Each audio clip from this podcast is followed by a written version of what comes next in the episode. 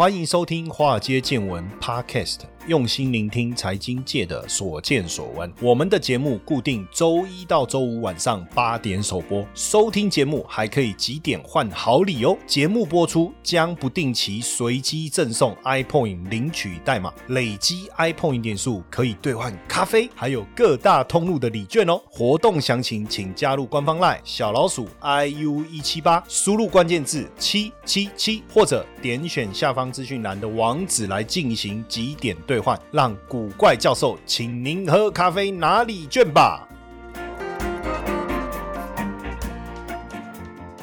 好，大家晚安了哈。我说这个时间呐，这个来泡杯这个高山茶哈，来跟大家分享这个节目哦的主题哦，我感觉还蛮不错的。哎，其实如果这时候外面又下雨，又有一点雨声的话，我觉得那会更棒。但是我这个念头啊，刚浮现出来的时候啊，你知道我心里面突然另外一个声音说啊嗨呀捞啊，为什么？重点在哪里？关键字是什么？就是高山茶。我曾经听朋友讲过，哈，当你开始想要品茶的时候，就代表你开始有年纪了。就我突然想到这句话，哈，就我在刚才在喝茶的时候，然后呢，呃，我就开始去想，再往前推的时候，大概从什么时候开始就喜欢喝咖啡？那一开始的时候呢，咖啡的糖一定是要加很多。一定要够甜，但是后来开始不加糖，但是一定要拿铁，对不对？甚至这个这个 espresso 要喝 espresso 这样子。但是更早的时候，我就突然想到，我念高中的时候，你知道我念高中的时候啊，啊，认识一个新的女女孩子，我在追她，然后我们就约到西门町去看电影，就排队嘛，然后排排排排，然后就买到买完电影票了哈。我不知道现在大家还会不会去电影院看电影？疫情期间当然不可能，可是我不知道大家现在约会会不会去看电影啊？假设疫情恢复以后，我不知道会不会。然后呢，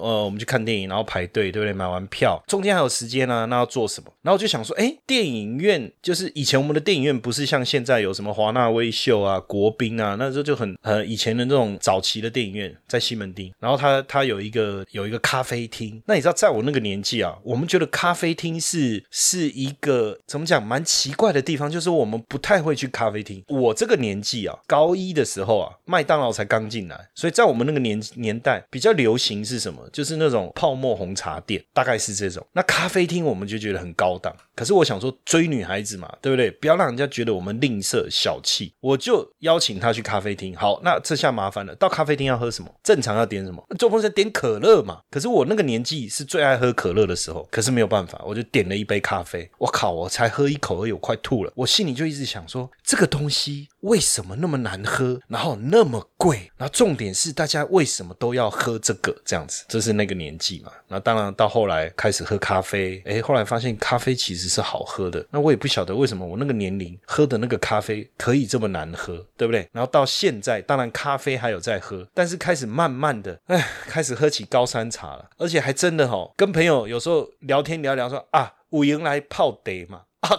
每次这句话一讲完，我心里又想说，麻烦了，又加一分了，对不对？哈，就是啊，下次应该说五营来干嘛？来喝可乐，五元来喝牛奶，或是有空来喝果汁，是不是？不要说有空来泡茶。好了，今天前面刚好讲到这个，想一想跟大家分享一下。那今天要来跟大家聊什么呢？因为最近整个航运族群都非常非常热，但是我想先谈一件事情。这件事情其实大家有不同的看法，但是呢，我的想法是真的贫穷限制了我们的想象。第一个，现在国内疫苗不足，对不对？大家都跑去美国打疫苗，甚至有公司更厉害了，连我都想去那边上班，直接包团到关岛打疫苗，对不对？那结果呢？就你知道，现现在媒体也很厉害，然后呢，大家追新闻也追得非常的勤快，有民众呢。一家三口买了这个华航的机票，说真的哈，也蛮贵的啦哈，因为他买这个华航的商务舱，现在机票是真的很贵，而且到尤其是到美国花了六十几万呢。如果是我啊，我花了六十几万买机票啊，我跟你讲啊，我走路我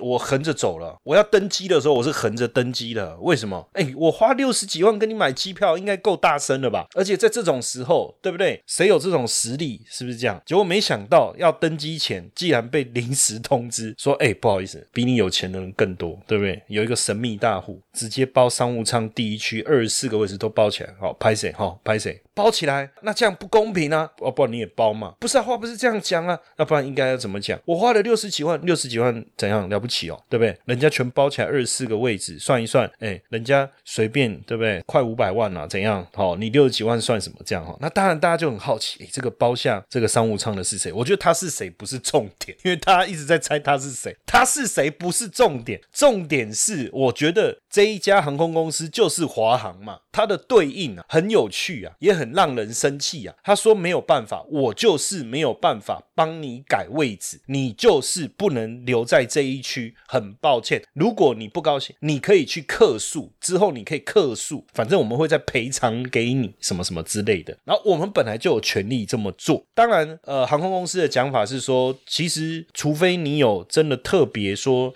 你要坐什么位置？但是登机前一定会划位嘛，对不对？哈，那当然就说，哎呀，商务舱其实只要都在商务舱，应该也还好嘛。因为啊，那据说这个分一区二区，那我不知道最后他坐的是不是还是商务舱。如果是，我觉得就没有什么差别，只是差别说你不能坐第一区嘛。那如果第二区也是商务舱，你不要说。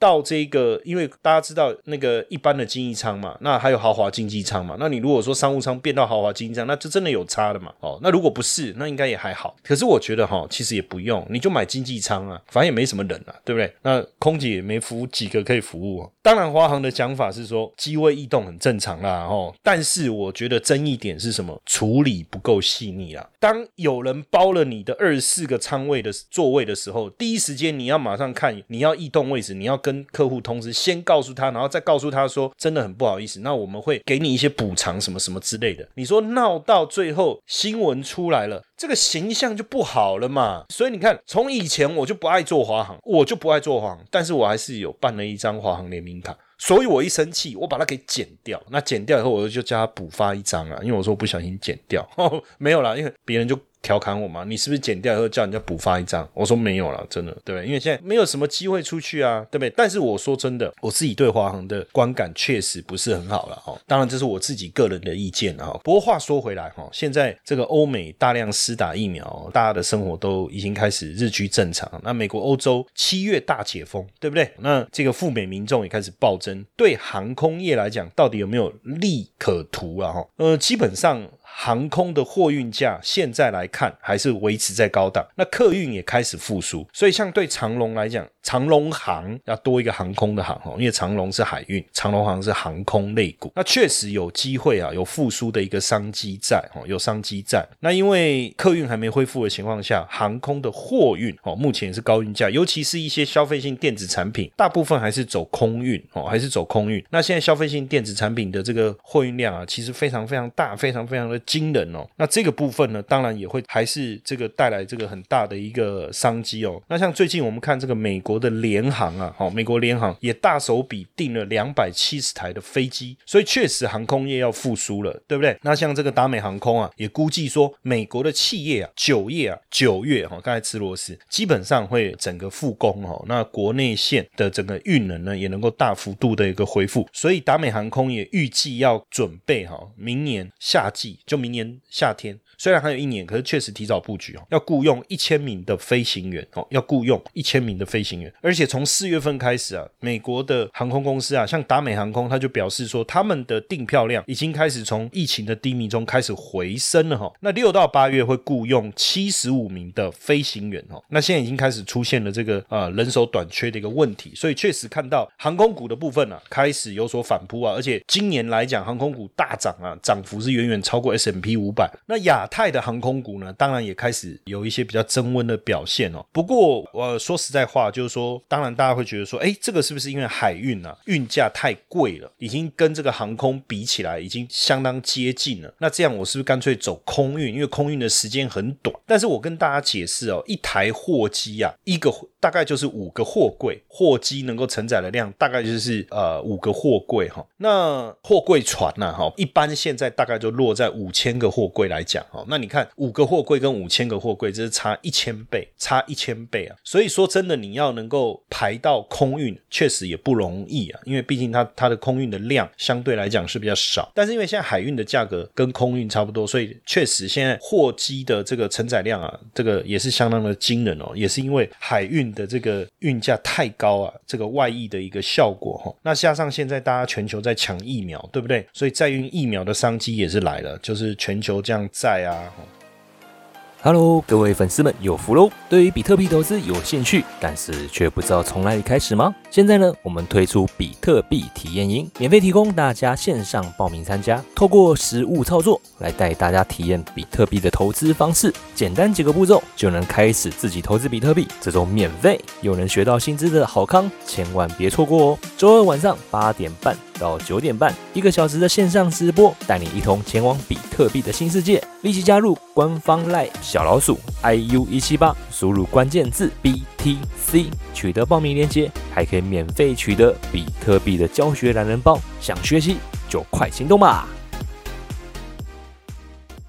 那因为现在全球的这个库存都偏低啊，那航空货运的需求其实本来就强，所以虽然大家也会觉得说很奇怪，那客运的需求没有这么高的情况下，那为什么航空的班次还这么多？哈，这是一个主要的一个原因。但是呢，即便是这样，其实我都还不是很鼓励大家买华航或长龙航的股票。当然，第一个你说我是不是对华航有偏见？倒也不是。哦，华航的空姐确实是蛮漂亮的。哦，制服也很好看，但是我很少坐华航，就是我每次过去要出差，不论要去呃香港也好，马来西亚也好，其实我都是以长龙航为主。但有人就就说，老师，那你我刚我刚有听到你有办华航联名卡哦，那你为什么要办华航联名卡？好，我跟大家承认啊，就是我我那时候办华航联名卡，是因为我心里面一直有一个愿望哦，就是因为我在二十四岁的时候，我曾经去夏威夷。好像去一个礼拜吧，那我觉得这么几十年来，这是我人生当中一个很小的梦想，就是我很希望能够再重游夏威夷。那我也不知道为什么，就是年轻的时候去，好像也没感觉机票很贵。可是后来这个年纪大了，要再去夏威夷，一看机票，哇塞，怎么那么贵啊？那你说，哎，坐到日本再转机，我觉得太麻烦。因为我印象当中，我那时候是坐一班机去的，我就查，哎，华航有一班直飞夏威夷，那所以我就办了一个联名卡，想说机点可以换里程。那现在来看，这个短时间这个梦啊，是越来越远了，对不对？现在除非说到夏威夷开放打疫苗，对不对？到夏威夷打疫苗。所以后来就干脆把它剪掉，所以那时候会有华航联名卡这个原因了哈，看能不能累积里程，到最后能够免费坐飞机到夏威夷。现在想一想，算了，累积点数的太遥远哦。那为什么我讲说，其实如即便是现在还呃海运啊涨成这样，我其实我在很多节目我也有分享过，我说第一个哈，过去在景气非常好的时候，华航就不太赚钱哦，这中间当然有很多原因啊，我也不方便在节目上讲太多，因为有一些是比较属于哦，你懂。我意思吗？这讲出来我就变吹哨人了，这个不能讲，对不对？哈，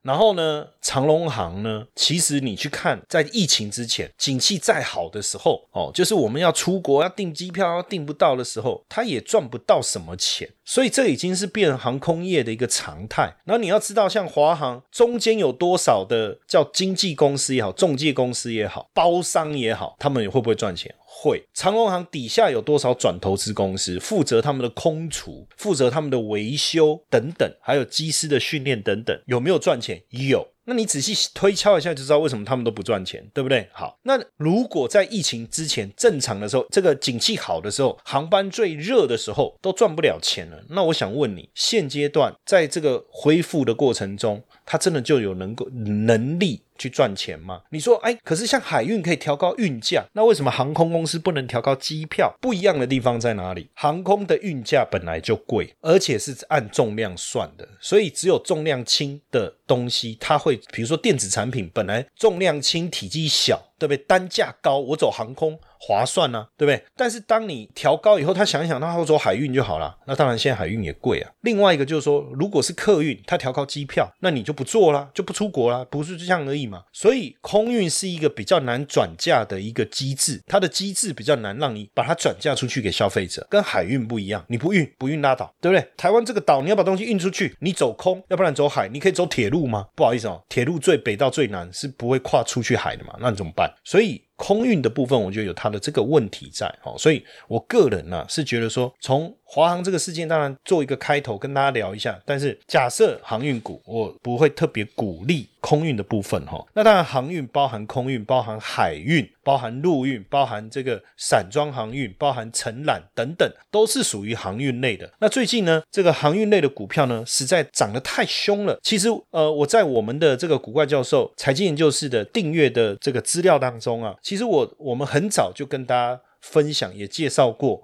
海运股的细节，那当然现现阶段来讲哈，大家应该最近也有注意到哈，包括呃海运三雄，我们叫万海、长隆、阳明啊，持续性的大涨，所以现在呢，所有的报告都把这些股票的目标价不断的往上调高，越调越高，越调越高哈。当然，这个长隆也好，万海也好，这两家公司也被列入台湾五十的成分股，就是他们现在的市值啊，股价乘以股本等于市值，是全台湾前五十大。那长隆已经进入第四大了。那万海也进入第九大，哈，所以这是很很惊人的。甚至现在有很多，比如说国泰金，心里就很不舒服了。我金融股，我这么大咖，结果我的市值输给万海，就几艘船在那海上飘来飘去的。可是没有办法，形势比人强啊，因为人家的股价一直大涨，一直大涨，一直大涨。哦，那现阶段来看，哦，你大概理解一下，比如说长隆、阳明，它就属于远洋线的。那万海呢，它虽然也是远洋线，可是呢没有加入联盟，所以它都是收现金的。现在呢？运价是多少，你就付我多少钱。所以为什么你看这个三个哦，万海的股价涨得比这个长隆、阳明还强哦，就是我刚才讲的这个原因。那最近呢，法人呢也一直调高目标价，这个调高目标价已经调调高到无无法无天了。台湾有一家这个机构在八天前告诉我们说，万海今年可以赚三十四点二块，十倍的本益比。什么叫本益比？就是股价除以它的 EPS，我们得到一个比例叫本益比。然后呢，呃，十倍，所以我三十四点二乘以十，那就是三百四十二。这个呢，就是他们认为万海合理的股票价格哦，所以低于这个价格，大家都可以买进。没想到呢，就这样子，砰砰砰砰砰，万海的股价莫名其妙已经突破三百块了，距离这个目标价呢很接近了。突然之间丢一份新的报告出来，同一个机构告诉我们说啊，拍谁？这个公司实在太厉害，这个万海厉害到什么程度？我刚才讲收现金，对不对？他没有联盟的制约，再来他投入更多新的船，他比其他公司厉害，因为其他公司现在没有足够的船去赚这些钱。虽然运价高，但是船不够用。万海手上有一堆新的船，爽到这时候刚好投入，别人等到船来的时候，可能是明年或后年的事情，那这个不得了啊！因为你的运力啊，突然之间增加，你的获利啊，明后年会更为惊人。他就告诉我们说，所以这个三十四点二，我没有打算改变，今年他还是。赚三十四点二，但是我把本益比调到十二倍，哎，其实只是从十变成十二而已哦，股价就变成四一一了，哦，数幺幺啊，这个很惊人呐。那这样子股价是不是还有大涨的空间？所以，砰一个报告一出来，万海的股票又涨停了。所以你会发现哦，现现基本上哦，现在航运股已经不是说要不要，有没有，想不想。可不可以的问题哈，反正基本上现在欧美解封哦，那大家都在抢出口，那各种旺季的附加费啊也越来越旺哦，所以大家都有一个共识哈，也就把长隆、阳明的这个价格呢都把它拉高上来哦，那也一路调高，不论是长隆也好，阳明也好，目标价已经二开头，不是二十几哦，都是两百多哦，那万海更不得了，四百多。那当然，目前我们可以看到各地的运价持续的翻涨，最主要的因。素当然还是运力短缺，即便是苏伊士运河，苏伊士运河通航，后来又有盐田港的问题。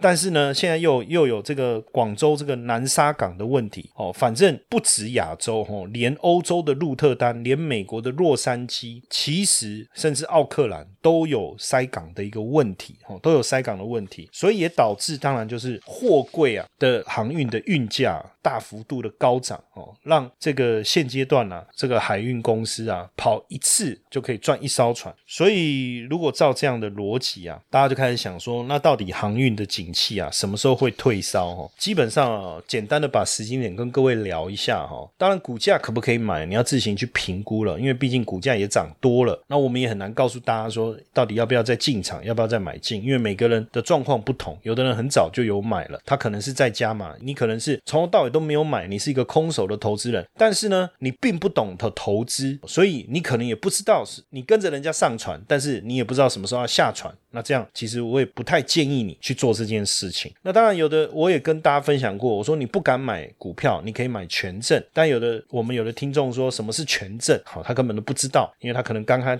进入投资市场，那可能又是另外一个 story。但基本上呢，整体来看哦，我把时间先拉到明年去。明年六月份有一个非常重要的事情，就是美国的西岸码头。工会的这个工人呢，要换合约，当然由工会出面来谈判。大家也知道，美国工会的力量是很强的，所以呢，明年六月会不会谈得很顺？我相信不太容易。那如果是不太容易的情况下，请问一下，那六月份有没有可能工人会代工？这个怠就是怠惰的怠。罢工，我觉得可能不至于了哈。代工可能有可能。那如果是这样的情况下，大家都知道这件事，因为我现在一讲，所有人都知道。当然，这个行业内的人本来就知道，所以势必你本来第二季要再运的货。你是不是要提早到第一季来拉货？所以明年第一季肯定很旺。好，我从明年倒推了哦，明年六月以后的事我先不讨论。好，我先拉到往前推到明年第一季，再来就第四季，就是回推回来嘛。第一季再来回推就第四季，第四季确实是淡季。为什么？因为最最旺最旺，全世界最旺的货运线都是从亚洲往美东或美西，也就是从亚洲载货到美国去。那简单想，四月为什么淡季？因为圣诞节已经结束了，不用再。买东西了，所以通常的旺季是什么时候？就是第三季。那第三季是几月？七八九，对不对？一二三，第一季；四五六，第二季；七八九，第三季。第三季肯定旺啊，怎么不会旺？开始要补库存、拉货，为什么？圣诞节要开始销售，对不对？要列清单嘛。圣诞老公公问说啊，你们要什么？对不对？列清单。那这时候就要去。亚洲各个地方，到印度啦，到越南啦，到中国大陆啦，把这些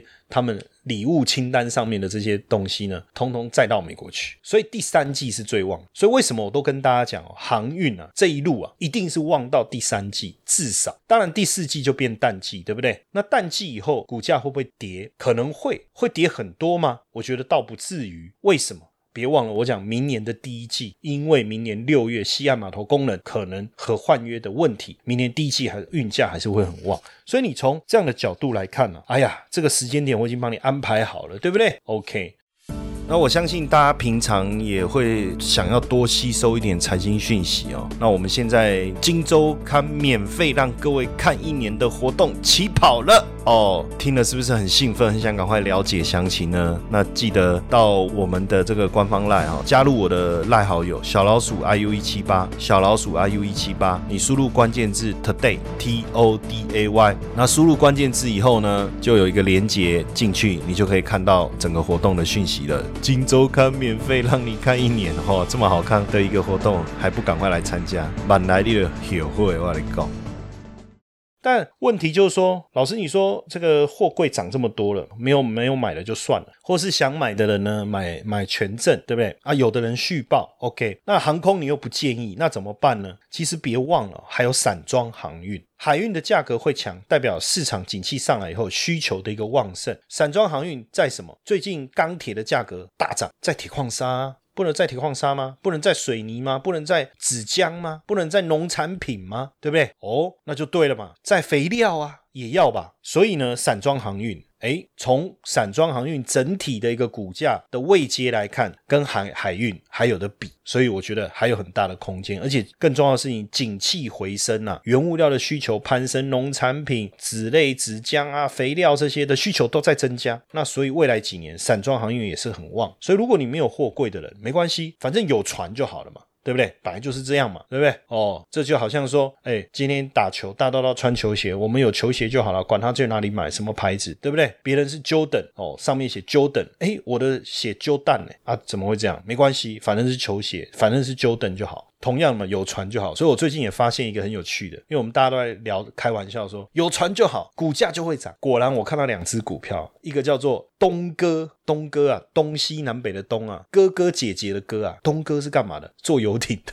雅果游艇这两个股票也大涨，所以是不是真的有船就好？哦，我不知道。但是我觉得说，如果你货柜真的不行，航运嘛，散装、承揽、货运承揽的部分，哦，实际上也是可以你去追逐的一个对象啊。哈，当然我要问诚实的跟大家讲，哈，就是说海运啊，这个航运股有没有泡沫化的疑虑？当然有啊，当然有疑虑啊。可是泡沫，大家知道，如果你有。倒过啤酒，是不是有个表面张力理论？有没有泡泡跑出来？你只要倒进去的酒慢一点点啊，那个泡泡还是会一直累积，一直累积，慢慢累积，也不会马上流出到杯子外面哦。所以这种泡沫能再吹多久？我刚才也有把时间呢稍微跟大家这样聊一聊，对不对？我说第三季、第四季、第一季可以参考一下。当然，这中间有机会慢慢的调节一下你手上的持股。如果已经也赚很多了，那最近我看到有一个脸书。书有一个网友非常的厉害，哈，他说他的本金呢五十几万，然后呢过去一年呢其实赚了将近要一千万，这个很厉害的。那大家就说啊，那你做什么？他其实最近这一年前面半年就是去年的下半年，他说其实赚不多。还好，然后买的股票就是一些电子类股，就是大家过去我们习惯熟悉的买的那些电子类股。到了今年的上半年，也就是他过去一年的后半段，他发现不对，打不赢对方就要加入对方，对不对？你看航运股这么强，哦，你不要在旁边看衰它，也不要在旁边放空这个股票，打不赢就加入。就这么简单的道理，所以他说最近半年就是一直在做这个航运股，然后融资买进做大波段，他也不是每天在那里进进出出做当冲，就帮他赚了获利赚了十六倍。当然这个故事出来了。他也告诉大家，他暑假要休息了，他不想要再做了。哎，那如果这个人够厉害，他的话我觉得可以听一听。所以我刚才也跟大家老实的跟大家讲，航运股有没有泡沫的疑虑，绝对有。但是当然泡沫不会一下子就破，也不会一下子就流到杯子外面。但是你要看之后股价上涨的速度。如果我我在倒啤酒的时候倒太快，倒可乐的时候倒太快，你看那个泡泡是不是跑到外面来，对不对？饮料就溢出来，到处都是。但是如果我慢慢倒呢，哎，就不一定了。所以如果后面。航运股还是有在涨，但是涨的速度没有像现在那么快。其实也不尽然，马上这个泡沫就破了嘛。至少整个产业的基本面还是在，除非说哪一天这个这个突然之间呢，整个航运呢。这种紧紧缩的状态啊，突然之间这个景气突然之间转变，因为现在全世界的需求太强了。这个需求不是强，说我对货柜的需求，是因为我对出口，我对这个运输，我要把货送到对方手上。那大家手上没有货，要补库存，要下订单，要买圣诞节的礼物，还有感恩节。很快就到了，对不对？这怎么办？需求太强，缺船、缺柜、缺人，塞港。而且我一直强调，第三季才是运输的旺季。而且美国现在库存呢是创了二十年来的新低哦。我说美国库存的意思就是说，现在各个企业他们手上的这些商品数量其实是二十年来的新低。而且呢，新的船除了我刚才讲万海，哎呀，有几艘船已经加入，其实大部分的新船要等到二零二三年才会交船，而且明年新船下水的数量是偏低的。当然，明后年大家认为还是很好的大年，我觉得也是。但是股价要怎么涨，我们也没办法去想到明后年的事情。但至少我把今年到明年第一季整体的状况啊，来跟大家聊一聊，让大家知道一下。哦，你也有个概念，反正有时候是这样嘛，哈，就是投资这个领域啊，刚开始进来的人多听一些这些事故事啊，至少知道大家在做什么，对不对？有一个参与感。那已经进来的人呢，你至少对于接下来这个产业的变化应该怎么样去拿捏，有一个想法，好不好？希望今天这一集的内容呢，对大家认识航运股有多一点点帮助。好不好？那我们今天的分享就到这边，谢谢大家的收听，晚安。听完华尔街见闻 Podcast，你是不是也有很多话题想跟古怪教授讨论呢？华尔街见闻在 Mr. Box 开放语音互动喽，每周一到周五晚上十点线上直播开房，现在就下载 Mr. Box App 来和古怪教授聊聊天吧。